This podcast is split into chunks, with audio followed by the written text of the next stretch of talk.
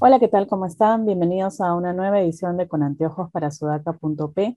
El cine nos reúne es el eslogan que está difundiendo el Festival de Cine de Lima de la Pontificia Universidad Católica del Perú, el último festival que viene a ser esta vez presencial y también virtual. Todos estamos muy entusiastas. Es una oportunidad para ver más de 100 films de toda Latinoamérica y por supuesto también cine peruano. En ese sentido, hoy tengo a Dorian Fernández, él estrena su película La Pampa en el festival que, estamos mencionando. Y nada, quiero darle la bienvenida y saber cómo estás, Dorian.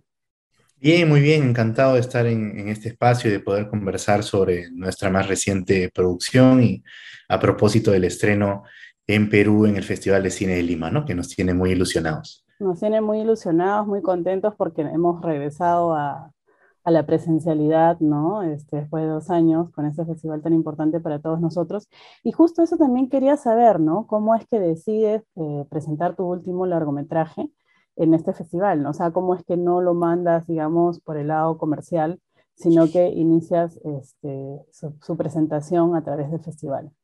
Yo creería que es, es un deseo que ya tenemos hace algunos años de poder iniciar un circuito de festivales exclusivamente, ¿no? Antes, eh, y como venía el cine, digamos, en ascenso y con gran posibilidad, te digo, antes de la pandemia, de poder tener un público, de poder amistarse con, alguna gente, el cine peruano venía, como se diría, en ascenso, ¿no? Y este, entonces rápidamente las películas tenían que llegar al cine y se saltaban muchas veces plataformas o vitrinas ideales para la discusión, ideales para poner en agenda ciertas temáticas y que penosamente las estrategias comerciales terminaban comiéndose las estrategias eh, de otras índoles que son tan importantes para nosotros, sobre todo los realizadores. ¿no?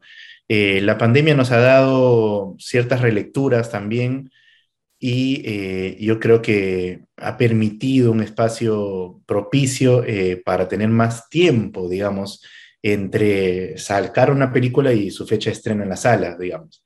En ese sentido, nos permite a películas como La Pampa, eh, que sugieren una necesidad de, como repito, poner en agenda ciertas temáticas que nos parecen importantes desde, desde la realización, pues eh, nos permite hacer un circuito de festivales más amplio, ¿no? Eh, la Pampa empezó hace muy poco, la verdad, como hace dos meses, y nos da ilusión que está empezando a tener espacios en diferentes festivales. Estuvimos en Valencia ahora en junio, ahora el Festival de Cine Lima y rápidamente nos vamos al de Gramado, que es otro festival que nos da mucha ilusión en Brasil. quedó en Sanfic también, donde vamos a estar a finales de agosto. Entonces, eh, los festivales son espacios que a nosotros nos interesaban mucho para nuestras realizaciones, pero que, como te comento, rápidamente teníamos que llegar a salas y se cortaban las alas este, parafraseando, ¿no? Es interesante justo lo que mencionas, porque de ahí vamos a ir un poco a, lo que has planteado en la discusión, a esos temas de agenda necesarios, pero digamos para que todos sepan un poco, este, cuéntanos de qué trata tu film la, Pampa, ¿no? O sea, cuál es la historia que vamos a ver en pantalla. Bueno, la, Pampa es una historia de personajes, eh, son, son dos personajes que llevan la historia, eh, eh, es, es la historia de Reina, una adolescente víctima de trata que fue a, parar en estos campamentos mineros eh, ilegales alrededor de la selva sur del Perú.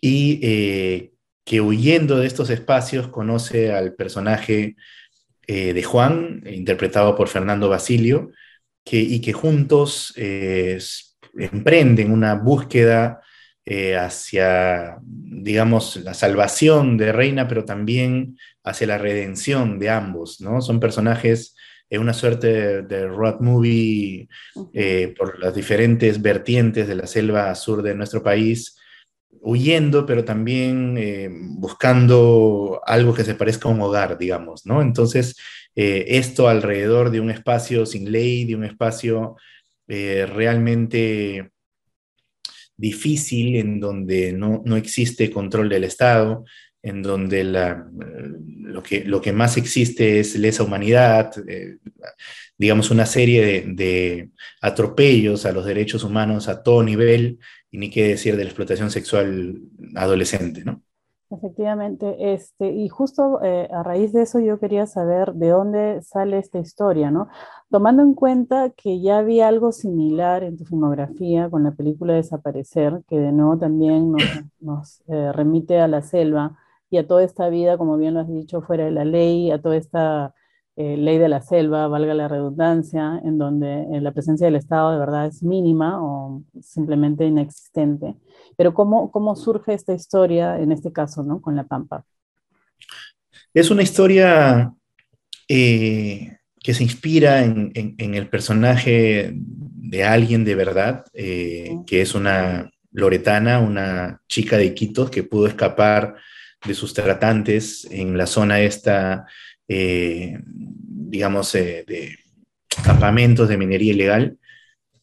Eh, esta premisa nos pareció tan potente, pero a la vez tan, de, tantas injusticias alrededor que nos motivó y nos movilizó a, plantearnos juntos con Roger Vergara, el co-guionista de la historia, el poder visibilizar y sumar desde el cine a, poder poner en pantalla una temática que como reza un poco la frase, eh, parecieran que son niñas invisibles, ¿no? que realmente están invisibilizadas a todo nivel ante la sociedad. Esta historia original fue creciendo en la investigación y en la conversación y acercamiento con una serie de organizaciones en diferentes partes del país que nos nutrían de mucho más información de lo que pasaba alrededor de esta problemática social y eh, con otros elementos de ficción, porque siempre es una película de personajes, pues pudimos sacar adelante esta, esta historia. Pero la inspiración tiene que ver con una, una mujer real de Iquitos, que mantenemos claramente en reserva eh, su, su identidad, pero que nos ha permitido abrir una suerte de caja de Pandora de todo lo que ocurre alrededor de, de estos espacios de explotación sexual infantil y adolescente. Como muchos saben, en realidad eh, tú has tenido un éxito muy grande con la película más conocida, ¿no? Que sacaste, que es Cementerio General, de ahí vino Cementerio General 2, bueno, acabo, de comentar hace un momento de Desaparecer. ¿Esta película, La Pampa, sientes que es un film más personal para ti? Yo creería que, que sí. Yo creería que, que, tanto como me interesa sacar adelante historias eh, del terror más convencional o como lo conocemos. Casa eh, el misterio Matucito, perdón, también, claro. Exacto. Eh, también hay otra línea que tiene que ver con responsabilidad social como artista, que tiene que ver con, temas que me movilizan ya a un nivel más personal, en efecto, y esta en efecto es una de ellas, eh, posterior a desaparecer, digamos, que para mí también son historias de terror en el fondo. Claro. Eh, pero, pero historias de, un terror que supera la ficción tremendamente, un terror... un terror más realista, ¿no? Sí, totalmente, ¿no? El terror que viven esta, estas, estos personajes, eh, que la realidad misma les, les, presenta, digamos, ¿no? Entonces, a todo nivel me considero un director de cine de terror, digamos, ¿no?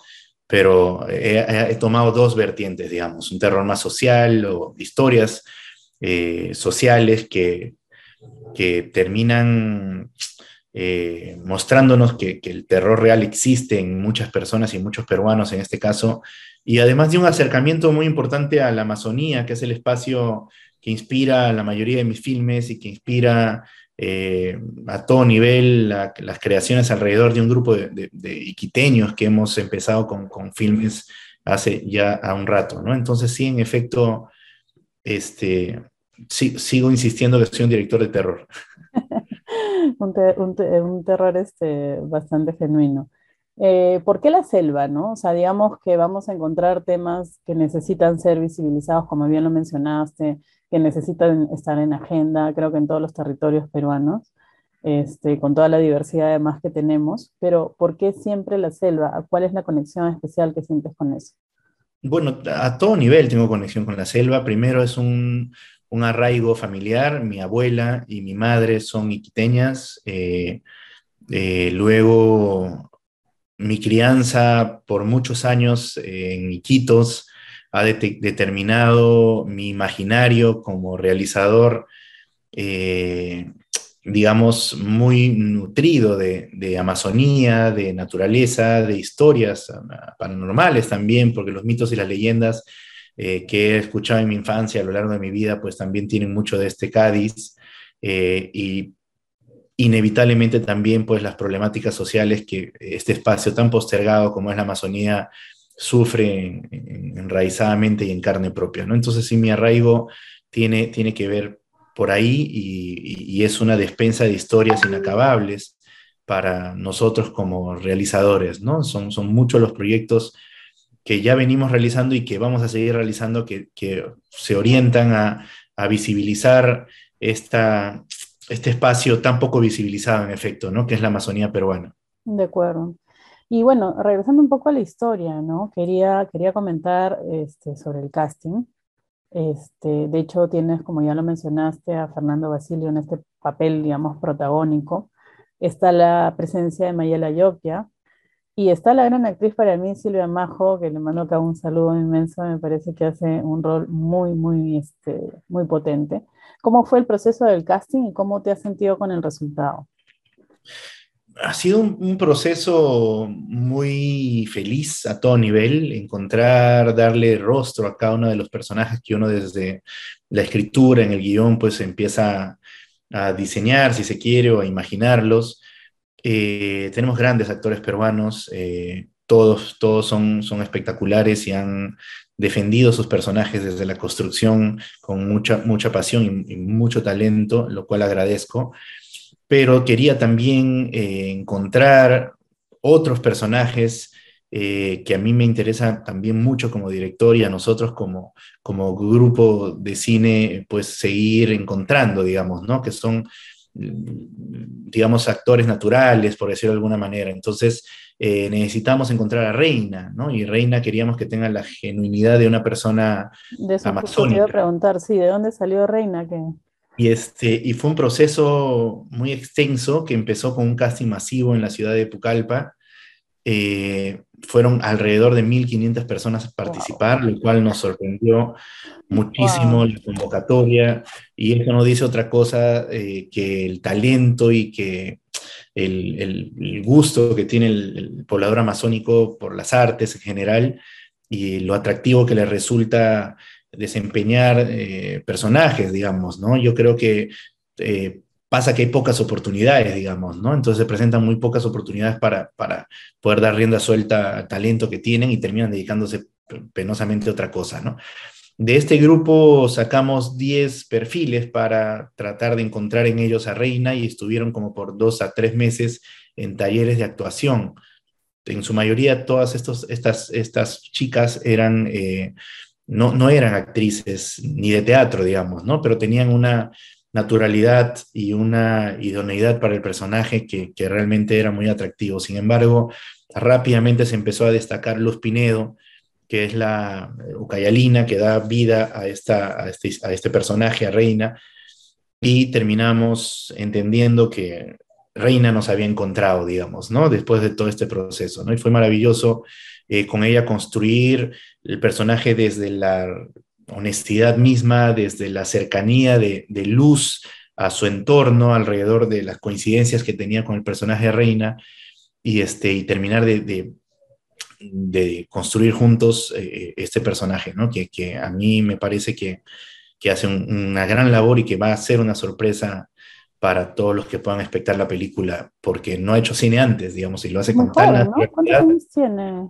Ella tiene hoy 19, 20 años, pero grabó la película con 18, sí, pues la grabamos en el 2019. Parece una niña. Parece una niña, sí, sí, sí, y, este, y además eh, con grandes condiciones de interpretación, eh, con gran manejo de muchos recursos naturales que han hecho un papel eh, que estoy muy, muy feliz. Entonces, eh, es un elenco de actores profesionales maravillosos, pero también de actores que hacen su primera aparición desde perfiles muy naturales y que le llenan de honestidad, yo creería, la película, ¿no? Claro, de hecho, de hecho el casting llama la atención, sobre todo justo por lo que tú dices, ¿no? Ahora, eh, yo quiero comentar que en realidad el film de presenta desde el inicio este lugar que es La Pampa, ¿no? Este, que, es una suerte de prostíbulo, obviamente en la selva, y que también, eh, bueno, iba a ser un spoiler, mejor no, pero bueno, perdón, inicia con esta, con esta parte que es muy importante para la historia ¿qué tanto eh, tiene de real? O sea, ¿qué tanto has creado ahí un universo, digamos, eh, particular o está muy ceñido alguna referencia en particular que, realmente corresponda a esa zona? Sí, está totalmente, yo, yo diría, eh, crudamente cercana a, lo que la realidad misma nos mandaba. Eh, en un momento se evaluó hacerlo en la misma zona de La Pampa. Claramente, rápidamente nuestro equipo de producción detectó lo peligroso de, querer o pretender hacer esta hazaña.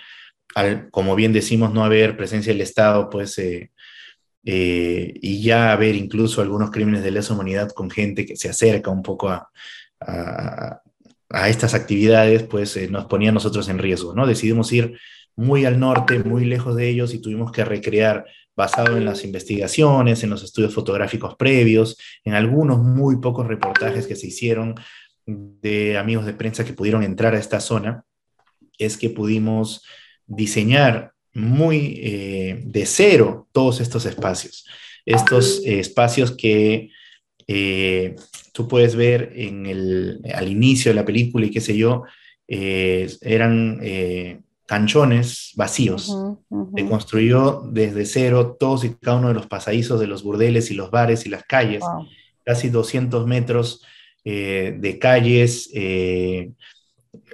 digamos, calcadas de cómo son las calles en esta zona eh, que estábamos eh, interpretando, recreando. Entonces fue un esfuerzo sin precedente para nosotros como productora sacar adelante esta gesta de, construir sets tan grandes, ni qué decir la misma Pampa, que tuvimos que encontrar canteras de arena para construir incluso alrededor de pozas, ¿no? Eh, sin, sin, intervenir mucho la selva, por eso las canteras de arena que eran lugares abiertos nos permitían hacerlo, logramos sacar adelante un espacio que a foto se ve muy similar a, estos, a estas heridas o estas llagas que tiene la selva sur de nuestro país producto de la minería ilegal. ¿no? Entonces fue una, una construcción muy difícil, pero que terminó ayudándonos a poder hacer los despliegues de, de, de planos secuencias que diseñamos para la historia. También, sin dar mucho spoiler, hay muchos planos secuencias de casi seis minutos en donde la cámara no corta por esta sensación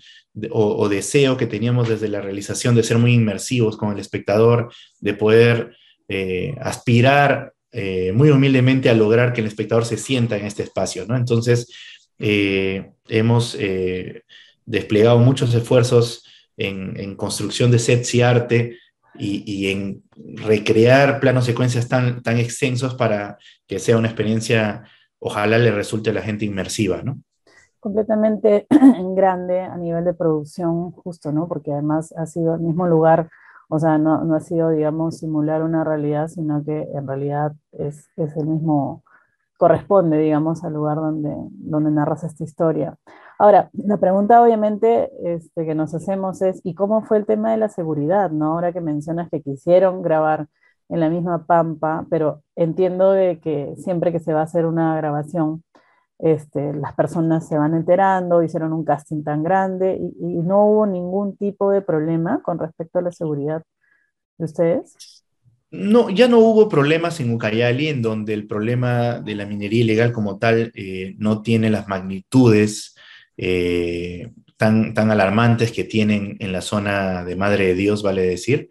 Eh, entonces no hemos tenido mayor complicación, igual hemos estado preocupados por los temas de seguridad y teníamos con nosotros felizmente el apoyo de, y resguardo policial, más de, también de, personal de seguridad privada con nosotros, porque tocar, un tema espinoso y luego generar los despliegues que teníamos, pues sí sugiere a todo nivel y por más que trataríamos que no, pues llamar una atención, ¿no? Eh, y es una película que, si bien no es el tema central, pues periféricamente denuncia una situación eh, que, que, se convierte hoy en día en uno de los problemas de crímenes y lesa unidad más grandes de nuestro país. Entonces teníamos que tener mucho cuidado por, por las casi 50 personas que estaban en, eh, alrededor de nuestro rodaje, incluido actores y, extras, ¿no?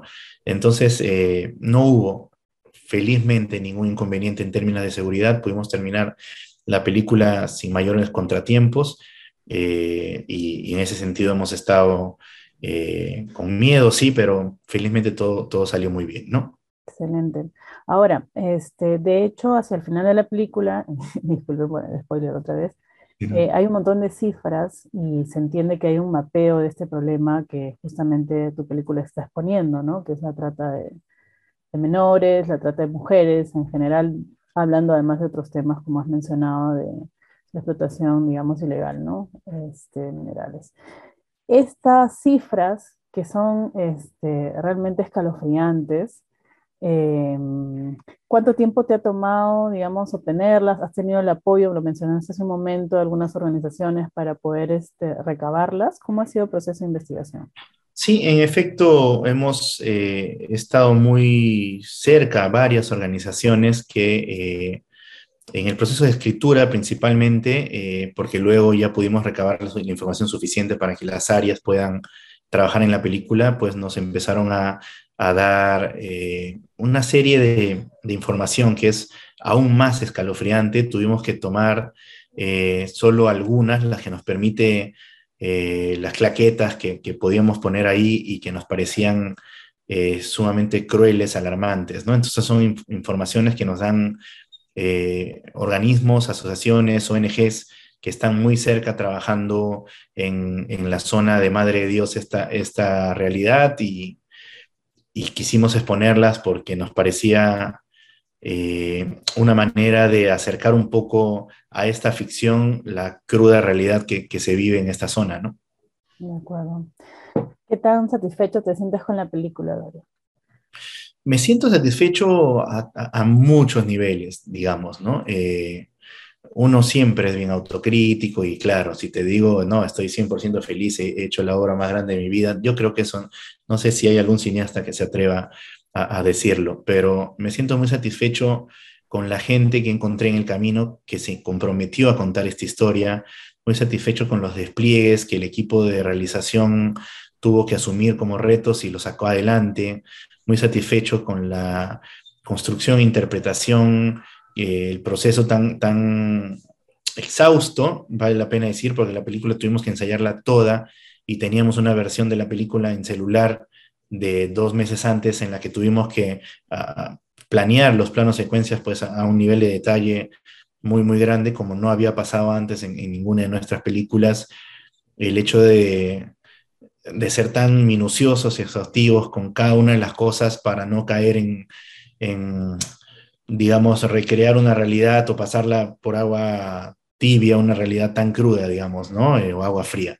Queríamos eh, respetar mucho y de esa forma representar sin mayor eh, pretensión a cada una de las historias que han tenido que pasar por casos similares a los de Reina y hacerle justicia, ¿no? Entonces teníamos un sentido de la responsabilidad yo creo, muy marcado y hemos, eh, en ese sentido, eh, salido muy satisfechos de esta experiencia. Así que creo que es una película que se ha hecho con tanto esfuerzo, con tanto sacrificio, pero a la vez con tanto cariño y tanto compromiso, que todas estas sorpresas que vienen dándonos eh, a nivel selecciones, quedar en una selección oficial ficción en el Festival de Lima y ser una de las dos películas peruanas que, representan, digamos, al Perú de una u otra manera en esta competencia internacional, ni qué decir de las elecciones que está teniendo en festivales a los que veíamos con, mucha ilusión poder llegar, ¿no?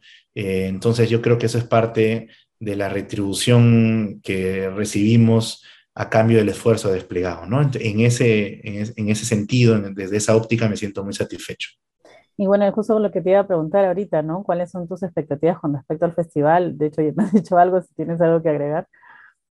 Eh, nada, que la vea la gente. Mayor expectativa no. De verdad que ya es un regalo y es un honor que el comité de selección se haya fijado en La Pampa como, como te digo, en como una de las películas que, nos representa en esta edición del festival.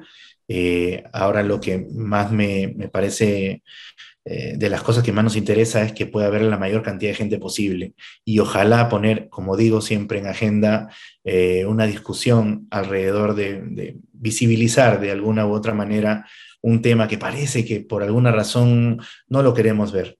A dos horas de, Lima está cometiéndose uno de los crímenes de lesa humanidad eh, más grandes de los últimos tiempos en nuestro país y no estamos haciéndole mucho caso.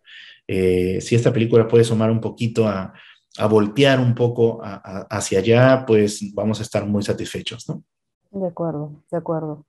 Bueno, este, creo que, que, los espectadores necesitan saber cuándo se presenta tu película en el festival, si tienes las fechas. Sí, el cine 12 ediciones presenciales, lo cual también nos llena de, mucho entusiasmo. En efecto, después de dos años que no hemos estado encontrándonos, poder reunirnos alrededor de una pantalla de cine es, genial, ¿no? Es el día eh, la primera presentación es el lunes 8 a las 9 y 30 de la noche, es como la premiere en el festival, y luego el 10 tenemos otra presentación a las 4 y 45 de la tarde, pero también eh, en esto de las nuevas eh, realidades de hoy hay una versión virtual que pueden separar y que pueden ver por 48 horas, me parece, en ese lapsus, ¿no? Entonces eso es lo que pasa alrededor del festival. Excelente. Ya saben, entonces, muchas gracias, Dorian, por la entrevista, muchos éxitos con el fin. Y bueno, vayan al festival, vayan al festival, vayan a ver La Pampa, vayan a ver todas las películas que se, pueden apreciar. Es una fiesta del cine, este, hay una selección latinoamericana espectacular, así que este, de verdad que hay muchas cosas buenas para ver. Nosotros nos vemos el próximo viernes. Gracias.